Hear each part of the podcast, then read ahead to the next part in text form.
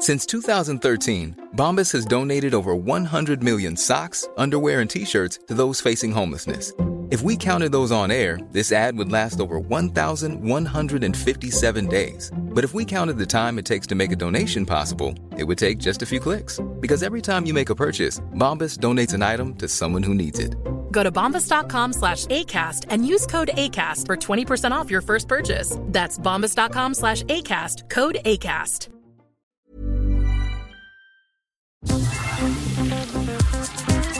Eilmeldung. Der Newsflash mit Ari Gosch. Wir machen exakt dieselben Fehler wie 2020. Das finde ich so deprimierend. Wir sind offenbar sogar zu blöd, um uns neue Fehler auszudenken. Christian Ehring in der NDR-Satire-Sendung Extra 3. Und damit zunächst Hallo Claudia. Hallo Ari. Und natürlich Moin Moin, liebende Mithörende zum Newsflash Spezial. Wie immer kritisch begleitet vom Podcast 1 Gründer Fabian Mayer. Danke fürs Quälen. Hauptthema heute kurz nach oder kurz vor Ferienende, je nach Bundesland, Kita, Schule und Freizeit. Mit dem Versuch der möglichst umfassenden Analyse von Fehlern der politisch Verantwortlichen bei der Behandlung von Kindern und Jugendlichen. Auf das ignorante Nichthandeln der Regierenden in Afghanistan und dessen katastrophale Folgen, vor allem für die Frauen des Landes, wird in der nächsten Woche ausführlich eingegangen. Newsflash aktuell. Nach Ansicht des ARD-Magazins Monitor hat die Bundesregierung die Lage in Afghanistan nicht nur falsch eingeschätzt. Das reale Chaos im Land sei systematisch vertuscht worden, erklärte Thomas Ruttig vom Afghanistan Analysts Network. Was ging mit den sogenannten Fortschrittsberichten der äh, Bundesregierung los, die dann 2014 äh, völlig eingestellt worden sind? Äh, und es geht weiter mit den sogenannten Asyllageberichten, wo auch die Sicherheitssituation total schön geredet worden ist, damit man Leute nach Afghanistan abschieben kann. Die Explosion im sogenannten Chemiepark Leverkusen am 27. Juli hat offenbar zu einer massiven Belastung mit Schadstoffen geführt. Nach Monitorinformationen handelte es sich um krebserregende Dioxine und Furane in einer sehr hohen Konzentration von 225 Nanogramm pro Kilo. Nach dem Unfall mit sieben Toten und 31 Verletzten in der Sondermüllverbrennungsanlage sei eine große kilometerweit zu sehende Rauchwolke über Wohngebiete gezogen. Dennoch sei für die AnwohnerInnen überraschend schnell Entwarnung gegeben worden. Die Realität laut einer Anwohnerin? Am Sonntag hatte ich einen ganzen Tag Kopfschmerz. Einen ganzen Tag Untert hat gestunken. Zeitweise. Ich habe dann gelüftet, habe mich dabei gestellt ja, und dann habe ich gemerkt, oh, jetzt kommt es wieder. Lapidar wird noch angemerkt, die zuständige Leverkusener Kontrollbehörde verfüge über kein Labor zur Analyse von gefährlichen Stoffen. Kurzkommentar. Überraschend schnelle Entwarnung. In 30 Jahren öffentlich-rechtlicher Rundfunk war die Formulierung Bitte halten Sie Fenster und Türen geschlossen. Gefahr für die Gesundheit besteht nicht. Eine der immer wiederkehrenden Standardformulierungen meist für ausweichende Nichtauskünfte sowohl von Polizei als auch Feuerwehr. Nach Informationen des Rundfunks Berlin-Brandenburg hat die Spitzenkandidatin der SPD für die Abgeordnetenhauswahl im September, Franziska Giffey, offensichtlich auch in ihrer Masterarbeit betrogen. Nach eigenen Angaben habe die Ex-Bundesfamilienministerin diese aber nach bestem Wissen und Gewissen verfasst. Das bezweifelt der Sprachwissenschaftler und Berliner FU-Professor Anatol Stefanovic. Flüchtigkeitsfehler können immer passieren. Äh, in einer 80- oder 90-seitigen Arbeit, da kann einem an einer oder an zwei Stellen das passieren, dass man ein Zitat nicht als solches kennzeichnet aus Versehen oder dass man die falsche Quellenangabe nennt. Aber es kann einem nicht 62 äh, Mal passieren in einer Arbeit von 91 Seiten. Dann ist es keine Flüchtigkeit mehr. Kommentar? Damit wachsen die Chancen der Klimaliste, die mit nur zwei Promis und ohne belastete PolitikerInnen zur Berliner Abgeordnetenhauswahl antritt. Und damit gibt es tatsächlich die Möglichkeit eines Berliner Senats ohne SPD und CDU, Grüne, Linke und Klimaliste. Das Verwaltungsgericht Berlin hat am 20. August überraschend das Tanzen in geschlossenen Räumen erlaubt. Nach Angaben des Rundfunks Berlin-Brandenburg würden aber wegen der Corona-Pandemie nur Geimpfte und Genesene eingelassen, nicht aber negativ Getestete. Damit sei dem Eilantrag einer Diskothekenbetreiberin in fast allen Punkten stattgegeben worden. So fand am Sonnabend bereits die erste Party im weltweit bekannten KitKat Club statt. Mit Zusatztest vor Ort für alle und Maskenkontrollen. Die Kultusministerinnenkonferenz hat laut ARD Tagesschau Anfang August Zwischenergebnisse eines Studienprojekts zu Corona in Schulen veröffentlicht. Darin hätten die Fachleute unter anderem festgestellt, dass Kinder sich anstecken können und das Virus auch weitergeben. Solange sie keine Einzelmaßnahmen seien, würden Schulschließungen so effektiv zur Eindämmung der Epidemie beitragen. Dazu beigetragen hätten in der Vergangenheit aber auch weniger Fahrten mit öffentlichen Verkehrsmitteln, andere Freizeitkontakte sowie weniger Infektionen, wenn Eltern zu Hause blieben. Darüber hinaus würden Schulschließungen als Zeichen des Ernstes der Lage wahrgenommen. Zuvor hatte es laut Tagesschau Kritik an der zögerlichen Veröffentlichung gegeben. Prima Klima. In Maybrit Illners ZDF Talkshow erklärt der SPD-Gesundheitsexperte Lauterbach, Schul- und Kita-Öffnungen würden nicht irgendwie klappen, denn viele Schulen seien noch völlig ohne Luftfilter. Wenn wir die Schulen dann quasi regulär betreiben, meinetwegen also äh, 30 Kinder in der Klasse, keine Masken, dann also würden die Kinder also sich systematisch also mhm. infizieren. Da wird ein einziges Kind, was Superspreader-Kind ist, es gibt auch Kinder, die Superspreader sind, würde ein einziges Kind im Klassenraum reichen und das infiziert mehr oder weniger zunächst weitere zehn Kinder, dann ist da ein weiterer Superspreader dabei, der infiziert mhm. sozusagen den Rest. Da müsste sich die Politik etwas einfallen lassen, so Ende Juni Karl Lauterbach im ZDF. Wenig überraschend hat Anfang August die Hauptstadtkorrespondentin Christina Dunz vom Redaktionsnetzwerk Deutschland in der ZDF Polit-Talk-Runde Markus Lanz ein Déjà-vu. Sie sagen, die Luftfilter sind noch nicht äh, äh, wieder da. Das ist original das, was wir im vergangenen Jahr hatten. Es sind äh, die, die Inzidenzen steigen wieder, wenn man das also als Gefahr für das Infektionsgeschehen sieht. Äh, wir reden schon darüber, wie es die, die vierte Welle ist schon da. Ähm, viele haben Ängste, dass das wiederkommt, dass die Delta-Variante, die viel aggressiver ist und auch äh, auf jüngere Menschen geht, vielleicht die Impfkampagne kaputt macht. Auch Kabarettist Sebastian Puffpaff rechnet in der letzten Sendung seines Corona-Tagebuchs auf Dreisat noch nicht Schicht, noch nicht wirklich mit Normalität an Schulen und Kitas nach den Ferien. Beziehungsweise das Chaos wird wiederkommen. Und was haben wir dann für Maßnahmen? Was kommt dann? Nix! Nix da! Nein! Planlos durch die Nacht. Ach, wer hätte das gedacht? Da könnten natürlich gern Fragen gestellt werden wie Luftfilter? Nö. Okay, äh, Konzepte zum Digitalunterricht? Bitte?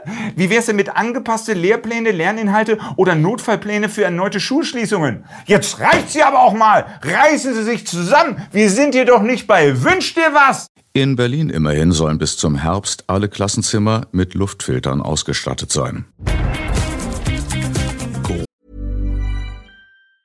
Planning for your next trip? Elevate your travel style with Quince. Quince has all the jet setting essentials you'll want for your next getaway, like European linen, premium luggage options, buttery soft Italian leather bags, and so much more. And is all priced at 50 to 80% less than similar brands. Plus, Quince only works with factories that use safe and ethical manufacturing practices. Pack your bags with high-quality essentials you'll be wearing for vacations to come with Quince. Go to quince.com slash pack for free shipping and 365-day returns. Corona ohne Ende. Das ARD-Magazin Monitor berichtet in seiner aktuellen Ausgabe über die wieder drastisch steigende Corona-Inzidenz, doppelt so hoch wie in der Vorwoche. Trotz der Unsicherheit durch die Delta-Variante würden die Schulen und Kitas überall geöffnet, obwohl dort ein hoher Anteil am Infektionsgeschehen erwartet wird. Gleichzeitig werde an den damit umso notwendigeren Tests gespart. Nötig wäre nämlich für Schulklassen und Kitagruppen besonders geeignete sogenannte PCR-Pool-Tests. Aber nur fünf Bundesländer wollten diese in Schulen flächendeckend anbieten. Berlin, Bremen, Nordrhein-Westfalen, Baden-Württemberg und Bayern. Für Kitas nur Bremen und Baden-Württemberg.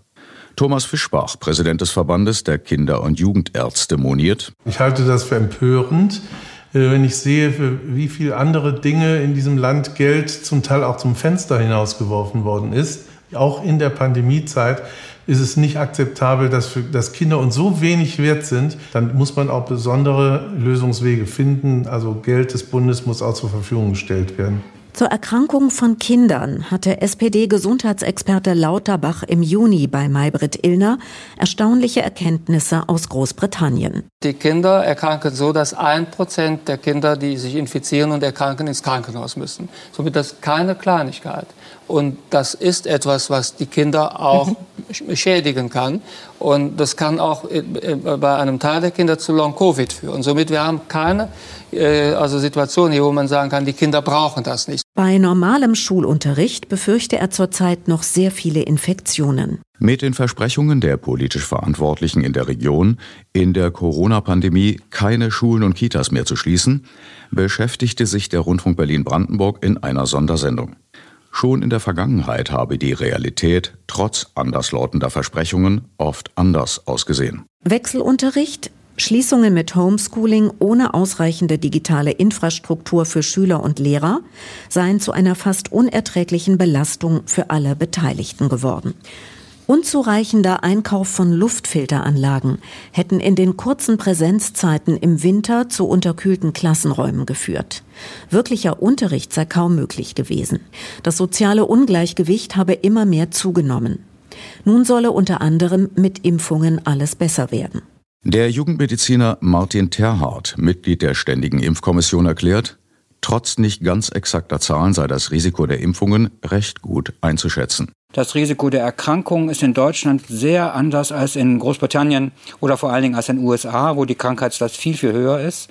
Aber wir mussten halt davon ausgehen, dass jetzt in den nächsten Monaten das Risiko für Schüler, für Jugendliche, sich anzustecken und dann auch zu erkranken und vielleicht auch schwer zu erkranken, deutlich zunimmt, aufgrund der Delta-Variante und aufgrund auch der Tatsache, dass es äh, Infektionen von Geimpften geben kann. Zu Schweden hat er eine klare Haltung. Ich beneide die schwedischen Kinder, aber mir tun die schwedischen Alten leid. Gefährdet seien in Deutschland jetzt vor allem die 18- bis 59-Jährigen. Wir gehen davon aus, dass wir mindestens bei Erwachsenen mindestens noch 20 Millionen Menschen haben, die noch keinen ausreichenden Impfschutz haben. Und um die müssen wir uns sicher kümmern, weil die sind einfach mehr als die 4,5 Millionen Jugendlichen, um die es jetzt geht. Und dann dürfen wir nicht vergessen, es gibt noch neun Millionen jüngere Kinder, die noch gar nicht geimpft werden können. Und um die Pandemie jetzt wirklich in den Griff zu bekommen, brauchen wir die Erwachsenen, die jetzt noch Impflücken haben. Und die Jugendlichen sind sicherlich auch ein zusätzlicher Effekt. Zur Digitalisierung lässt Moderator Wiebrecht eine Tochter und ihre Mutter zu Wort kommen. Kommentar überflüssig. Liebe Schülerinnen und Schüler, liebe Kolleginnen und Kollegen, bedingt durch eine sehr hohe Nutzerzahl ist die Anmeldung bzw. das Aufrufen von Seiten seit Montagmorgen verzögert. Es dauert Stunden, bis man reinkommt und dann, wenn man die Hoffnung hat, an die Aufgaben zu kommen, ist Schicht im Schacht, weil dann kommt plötzlich eine Fehlermeldung oder 502 Gateway, irgendwie so ein Zeug und das regt mich total auf. Also ich sehe das ja. Ich meine, ich sitze ja so nah und sobald ich die Frage stelle, ja, was bedeutet für die Schule, bupp, hat sie Tränen in den Augen. Katja Rieha, Macherin der Filme Berlin macht Schule und Lernen im Ausnahmezustand, erklärt zu Luftfiltern in den verschiedenen von ihr besuchten Schulen. Es war sehr unterschiedlich. Also es gab durchaus Schulen, die hatten diese weißen, wunderschönen, niegelnagelneuen Geräte in jeder Ecke. Und es gab leider auch Schulen, da stand gar nichts rum. Also wir hatten auch ähm, Schulleiter durchaus erzählt, dass es auch Luftfilter gab, die wurden geliefert und die waren laut wie so, ein, wie so eine Düsenmaschine, die mussten sie direkt wieder in den Keller stellen. Die Filmemacherin treibt noch eine Frage um. Ob dann, wenn dann die ganzen Schulklassen mit Lüftern ausgestattet sind, dann auch die Sicherungen halten in den Schulen. Das ist ja auch ein Problem. Ne? Ich weiß gar nicht, ob die Stromleitungen äh, dafür ausgelastet sind. Also ich denke halt, äh, ja, Lüfte, also Luftfilter sind wichtig, aber ich glaube, die ganze andere technische Ausstattung okay. äh, muss ja auch mitgehen. Ja? Professor Sabine Achur, Sozialwissenschaftlerin und Studienrätin, weist dagegen auf grundsätzliche Probleme in deutschen Schulen hin, die durch die vielbeschworene Digitalisierung nicht gelöst werden könnten. Man muss, glaube ich, die gemeinsame digitale Zeit relativ kurz halten.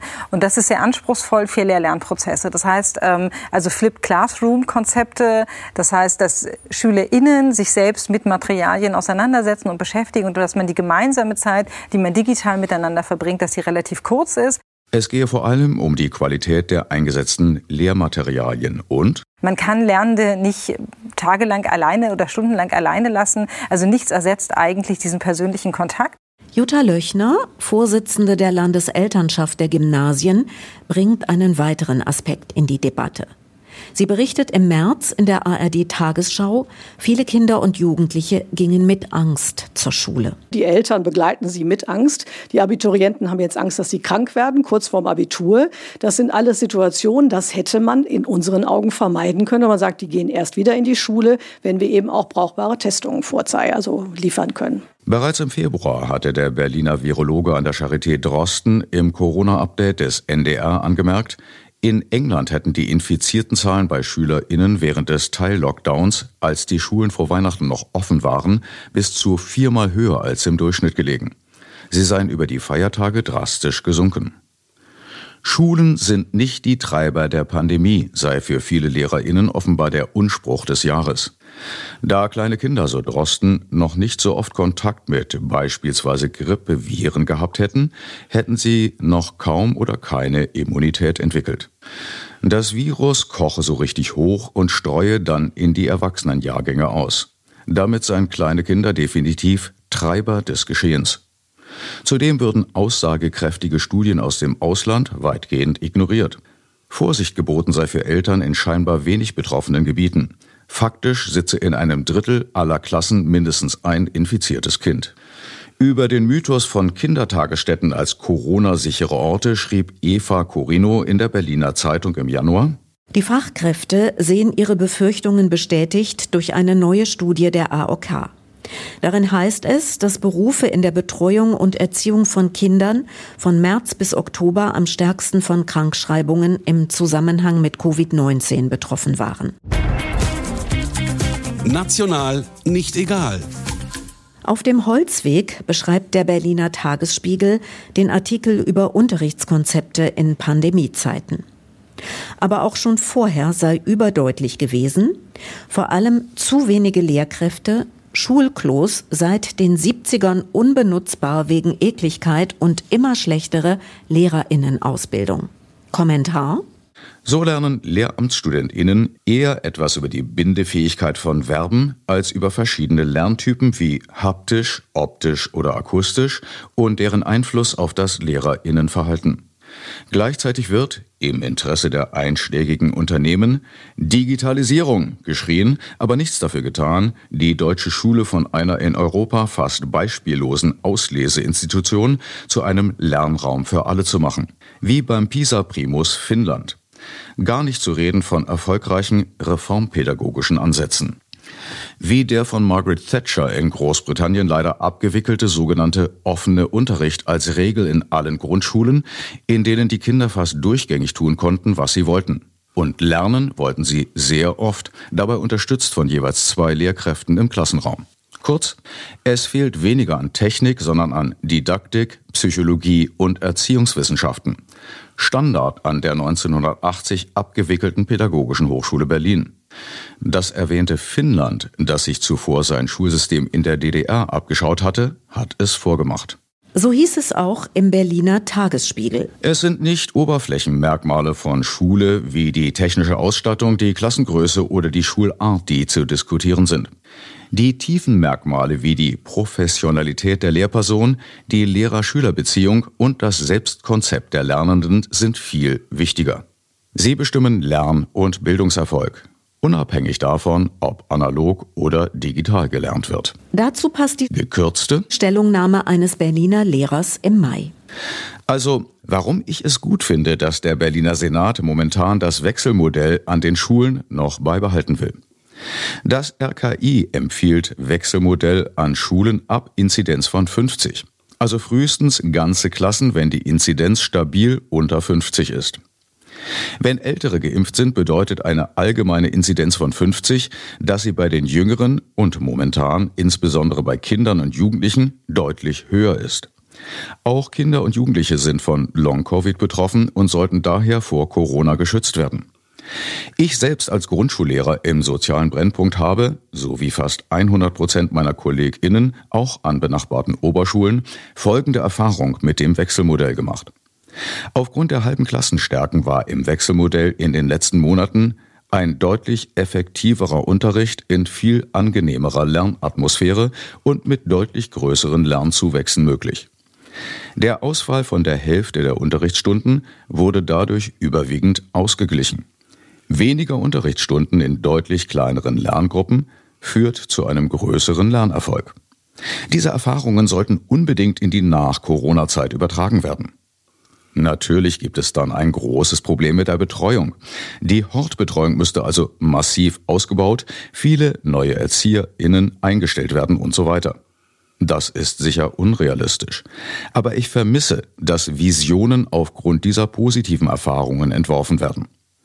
Auch das Dogma von der ganztägigen Kinderbetreuung sollte stärker hinterfragt werden. Wenn wir die vier oder drei Tagewoche fordern, wäre das nicht mehr nötig. Und Kinder brauchen neben sozialen Kontakten mit Gleichaltrigen auch Zeit für Regeneration und betreuungsfreie Zeiten zu Hause und in ihrem Kiez auf der autofreien Straße. Geschichte knallhart. Laut einem Bericht des ZDF-Wirtschaftsmagazins Wieso vom 1. März hat das föderale deutsche Bildungssystem seit Jahrzehnten eklatante Mängel. Die Lernergebnisse seien im internationalen Vergleich schlecht. In kaum einem anderen westlichen Land sei der Bildungserfolg so stark abhängig von der sozialen Herkunft wie in Deutschland.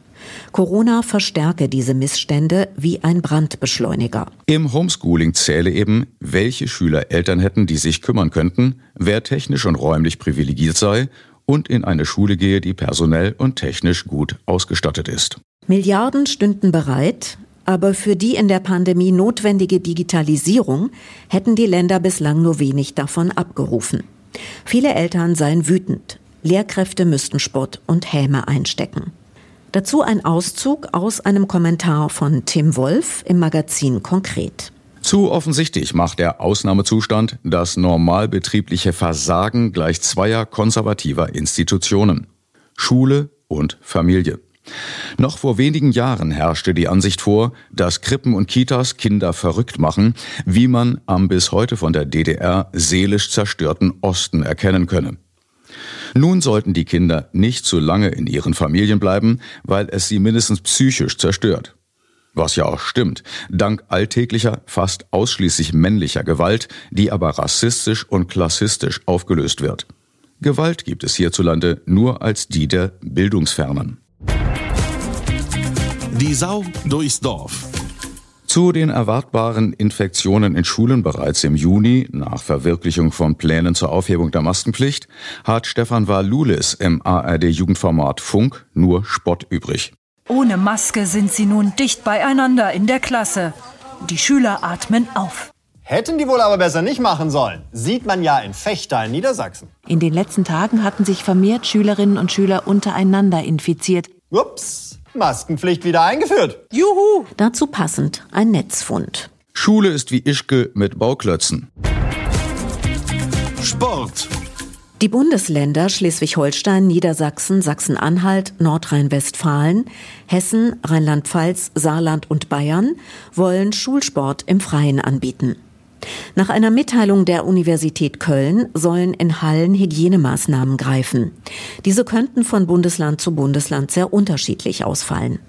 Bremen, Hamburg, Sachsen und Thüringen hätten Hygienepläne für Innenräume, aber keine Empfehlung für Außenbereiche. Berlin und Brandenburg erlaubten Sport nur im Freien, mit Ausnahme der märkischen Grundschulen. In Baden-Württemberg und Mecklenburg-Vorpommern findet den Angaben zufolge kein Sportunterricht statt. Kommentar? Und damit weiter auch kaum Schwimmunterricht. Vom Tanzen und dem damit gerade für Jugendliche wichtigen Flirten gar nicht zu reden.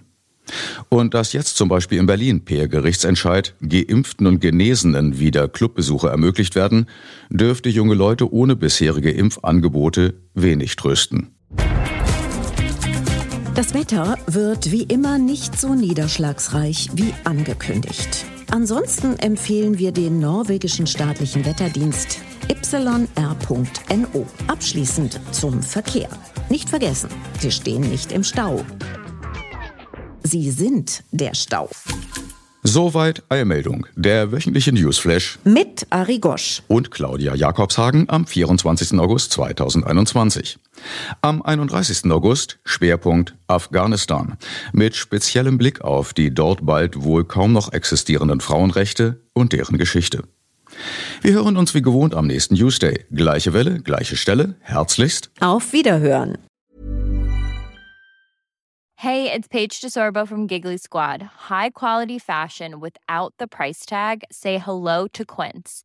I'm snagging high-end essentials like cozy cashmere sweaters, sleek leather jackets, fine jewelry, and so much more. With Quince being 50 to 80% less than similar brands. And they partner with factories that prioritize safe, ethical, and responsible manufacturing. I love that. Luxury quality within reach. Go to quince.com slash style to get free shipping and 365 day returns on your next order. Quince.com slash style.